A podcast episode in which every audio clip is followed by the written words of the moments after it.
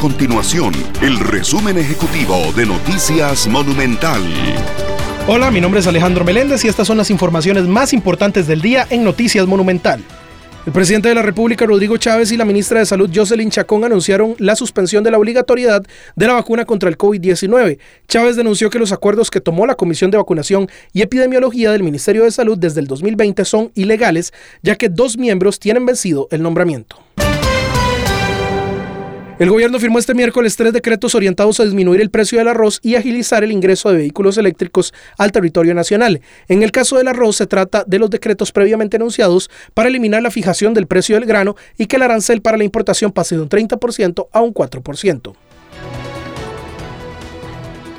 Estas y otras informaciones usted las puede encontrar en nuestro sitio web www.monumental.co.cr. Nuestro compromiso es mantener a Costa Rica informada.